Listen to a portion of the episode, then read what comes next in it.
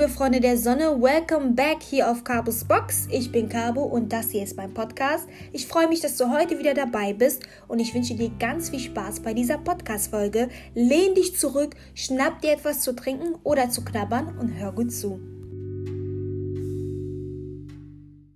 Das Sifa gleich auch nochmal vorstellen, damit ihr wisst, wer sie ist und was sie so macht. Und gemeinsam werden wir über das Thema Social Media sprechen. Dieses Thema ist sowieso sehr wichtig und mittlerweile ist quasi jeder auf den sozialen Medien unterwegs, manche mehr, manche weniger, aber das gehört zum Leben dazu. Und ich habe sie eingeladen, weil ich einfach wissen wollte, wie sie es schafft, sozusagen eine Balance in ihrem Leben zu schaffen oder zu gestalten oder zu erhalten, denn sie ist nämlich YouTuberin, Instagramerin und macht noch ganz viele Sachen nebenbei, von denen man halt auch auf den sozialen Medien nichts mitbekommt. Das darf man ja auch nicht vergessen, ne? Außerhalb von den Social Medien, also von den sozialen Medien, gibt es ja auch ein Leben und nur weil jemand etwas teilt, heißt es nicht, dass du ihn kennst. Das darf man auch nicht verwechseln. Über diese ganzen Vorurteile, über ihre Erfahrungen, ihren Umgang. Darüber werden wir gleich sprechen.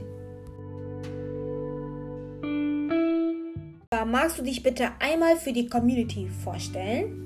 Ja klar, ich bin die Sifa, ich bin 24 Jahre alt, ich poste Vlogs auf YouTube und kreiere ab und zu Fashion- und Lifestyle-Content auf Instagram. Ja, stark. Erstmal, ich liebe deine Seite. Ich bin sowieso ein Fan und Supporter. und ähm, ja, wie hat es eigentlich angefangen, Sifa? Erzähl mal bitte, wie bist du drauf gekommen? Ich meine, Vlogs zu machen oder so Fashion-Posts zu machen. Erzähl bitte mal. Ähm, ja, ich gucke regelmäßig YouTube-Videos, ich verfolge Influencer schon seit ich jünger bin und es hat mich immer sehr inspiriert und dann dachte ich mir, hey, du magst das doch auch, dann mach das doch mal. Und dann habe ich mich mir eines Tages hingesetzt und habe das Ganze mal ausprobiert und seitdem bin ich drin. Und läuft es bei dir? Bist du erfolgreich unterwegs oder könnte es noch besser sein? Ich muss ehrlich sagen, für die, ähm, also doch, es läuft ganz gut. Es kann natürlich immer besser werden, aber bis jetzt bin ich sehr zufrieden mit den Kooperationen, die ich äh, ja. ja. haben darf. Und ich äh, schätze es sehr, sehr, sehr, weil ähm, mhm. ähm, ja, meine Reichweite ist jetzt nicht so groß, aber ich kriege halt trotzdem immer wieder äh, Anfragen und ich bin mhm. da sehr dankbar für. Ja, eine wichtige Frage, du hast es jetzt schon so angeschnitten. Ist die Followeranzahl wichtig, um Kooperation zu haben? Äh, die Followeranzahl ist bei manchen Plattformen, glaube ich, wichtig, aber ähm, im Großen und Ganzen, wenn ein Unternehmen dich total attraktiv findest, du äh, den Vibe des Unternehmens widerspiegeln kannst, mhm. dann äh, wirst du auch angeschrieben. Das ist egal, wie viele Likes du oder Followers du hast. Mhm. Wichtig ist, sind aber auch in, ähm, für ganz viele Unternehmen die Insights. Das mhm. heißt, wer kommt regelmäßig auf dein Profil, wie viele Leute schauen deine Stories. Du kannst 800 Followers haben, aber 10.000 Leute, die deine Stories regelmäßig angucken und das überwiegt auf jeden Fall. Krass, das hätte ich zum Beispiel gar nicht gewusst. Und ähm, eine wichtige Frage, die ich auch unbedingt stellen wollte, und ich weiß, dass diese Frage auch einige von euch auf, ähm, hier auf Cabos Box interessieren könnte, Sifa. Findest du, dass schwarze Blogger und schwarze YouTuber hier in Deutschland weniger Reichweite oder weniger populär werden oder weniger wachsen als zum Beispiel im Vergleich zu Weißen? Definitiv. Was glaubst du, woran liegt das? Natürlich, wir leben in einer mehr, also in einer, in einer weißen Mehrheitsgesellschaft, das ist ganz normal. Wir sind in Deutschland, hier sind auch über, überwiegend Weiße, das sollte auch eigentlich kein Problem sein. Aber warum glaubst du, stellt es doch ein Problem dar?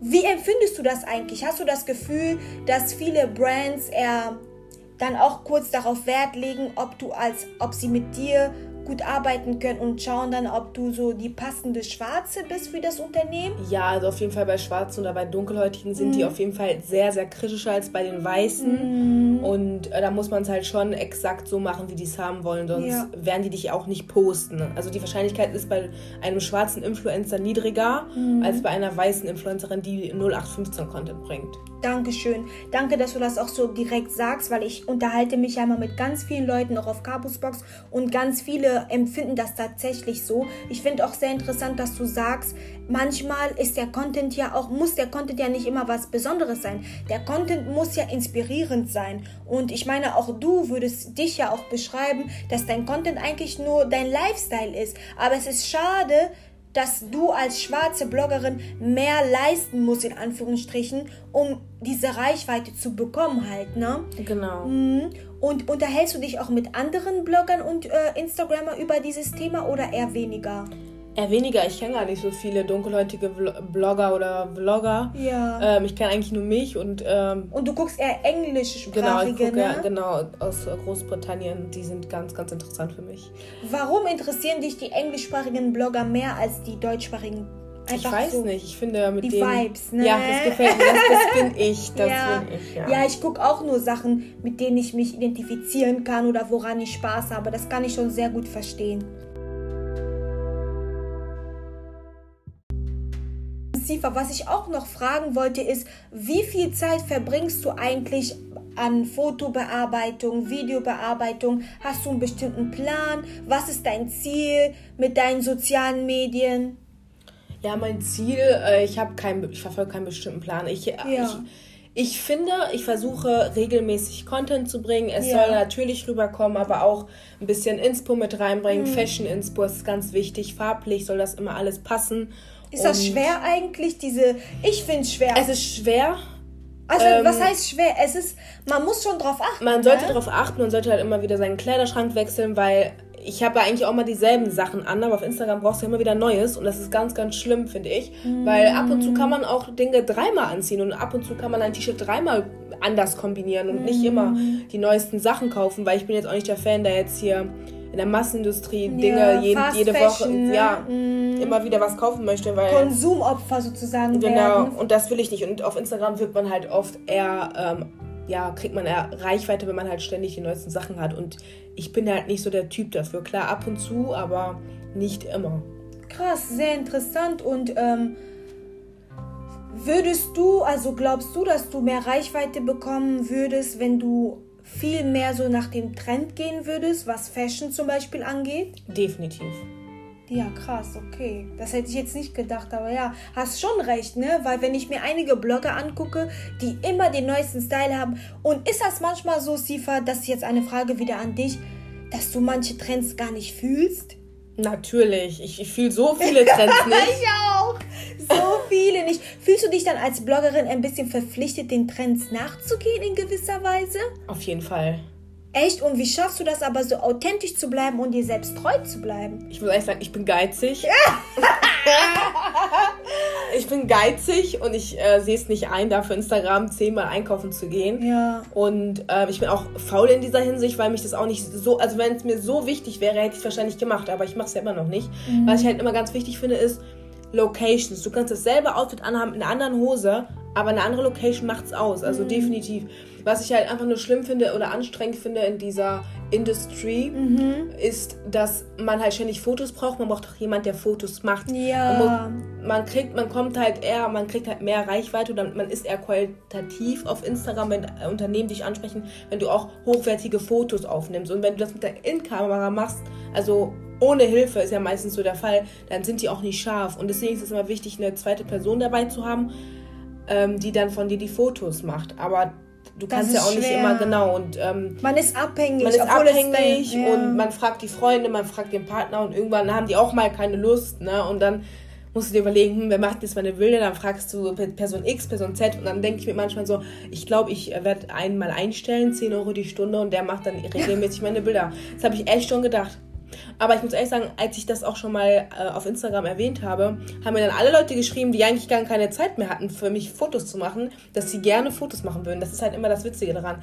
Ich brauche Leute, die verlässlich sind und die halt auch regelmäßig mit mir die Bilder machen. Und das ist das Schwere daran. Außer man muss halt dann jemanden einstellen. Bis man jemanden findet, der so gute Bilder macht, die du haben willst, ist auch wieder eine andere Sache.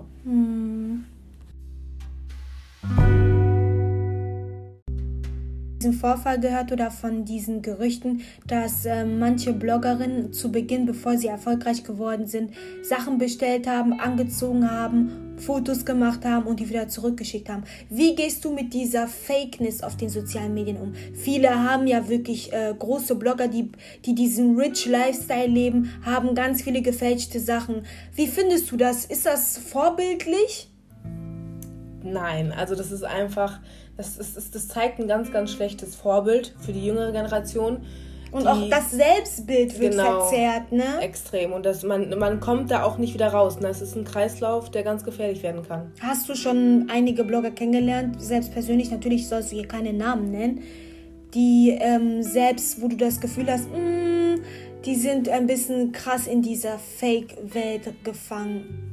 Ja, ganz, ganz viele. Mhm. Auch ganz, ganz viele in meinem Alter. Und wie gehst du damit um, dass auch, weil du das Alter gerade ansprichst, dass nicht nur dieser Rich Lifestyle ja sehr interessant ist, sondern aber auch diese ganzen OPs auf den sozialen Medien, die so ein bisschen vermarktet werden, als würde man kurz ja Nasenspray kaufen gehen. Wie gehst du damit um? als äh, Influencerin. Hast du schon mal das Gefühl gehabt, dass Menschen von dir erwarten, dass du auch so einen BBL-Körper hast? Auf jeden Fall, weil dann kommt man halt auch an die Likes. Ne? So ein BBL-Körper, der gibt dir Likes und Follower. Und das ist halt das Paradoxe an dem Ganzen. Echt? Ja, so ich gehe mal davon aus, also würde ich jetzt ein BBL machen und mich da ähm, so nackt hinstellen nackt gewisser hinstellen. Ne? Genau. Ne? Nack, also Sex Sense, ja, das du weißt. ja, wollte ich sagen, aber ich ähm, ja, genau, dann äh, kriegt man halt die Likes. Ne? Also ich finde Person, ich, klar, ich zeige ja auch Dekolleté mal Bein, mal hier, aber auf einer klassischen Art und Weise. Du hast eben gesagt, dass du findest, dass du das sehr classy rüberbringst, auch wenn du Haut zeigst. Generell finde ich, darf eine Frau auch Haut zeigen. Das bedeutet nicht sofort, dass sie eine Ho ist, um hier gewisse, Stand. ja, ich weiß nicht, stereotypischen Bilder mal loszuwerden. Aber was, worauf wolltest du genau hinaus, als du das gesagt hast? Weil du meintest, glaube ich, dass einfach, je mehr man sich auszieht, desto mehr Likes kriegt man. Findest du, der Algorithmus verleitet einen dazu? Definitiv. Und äh, wie schaffst du denn das? Wie schaffst du es eigentlich generell, dein Algorithmus, ähm, dem Algorithmus gerecht zu werden? Was sollte man tun? Hast du da einige Tipps? Ich kann da auf jeden Fall gar keine Tipps geben, weil gerade läuft es einfach nicht so gut, wenn ich ehrlich bin. Ähm, ich ich versuche halt immer wieder auch Content zu bringen und aber ab und zu macht es auch gar keinen Spaß mehr, weil mhm. die wollen halt wirklich, dass du deinen Hintern zeigst, dass du deine Brüste zeigst, mhm. dass du äh, immer nur, also ich merke auch, wenn ich zum Beispiel eine Markentasche, Designertasche mhm. in meinen mhm. Bildern habe, kriege ich direkt viel mehr Likes. Sobald ich kurz Bein zeige, ich sofort viel mehr Likes. Mhm. Sobald ich geschminkt bin, wie verrückt, bekomme ich total viele Likes. Und das sind halt, oder halt äh, mit der Face-App oder so alles, wenn man, mhm. wenn man sein Gesicht mehr bearbeitet als mhm.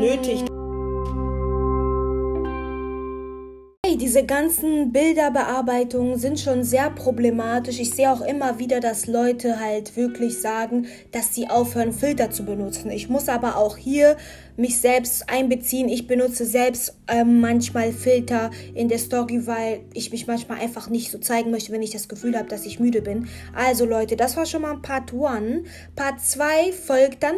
Dann bleibt auf jeden Fall dabei. Dann werden wir mehr ins Detail gehen, noch darüber sprechen, wie Sifa das Ganze empfindet mit dieser nicht natürlichen Art und Weise, die dort auf den sozialen Medien zelebriert wird und ja, wie sie generell einfach es schafft, damit irgendwie gesund umzugehen.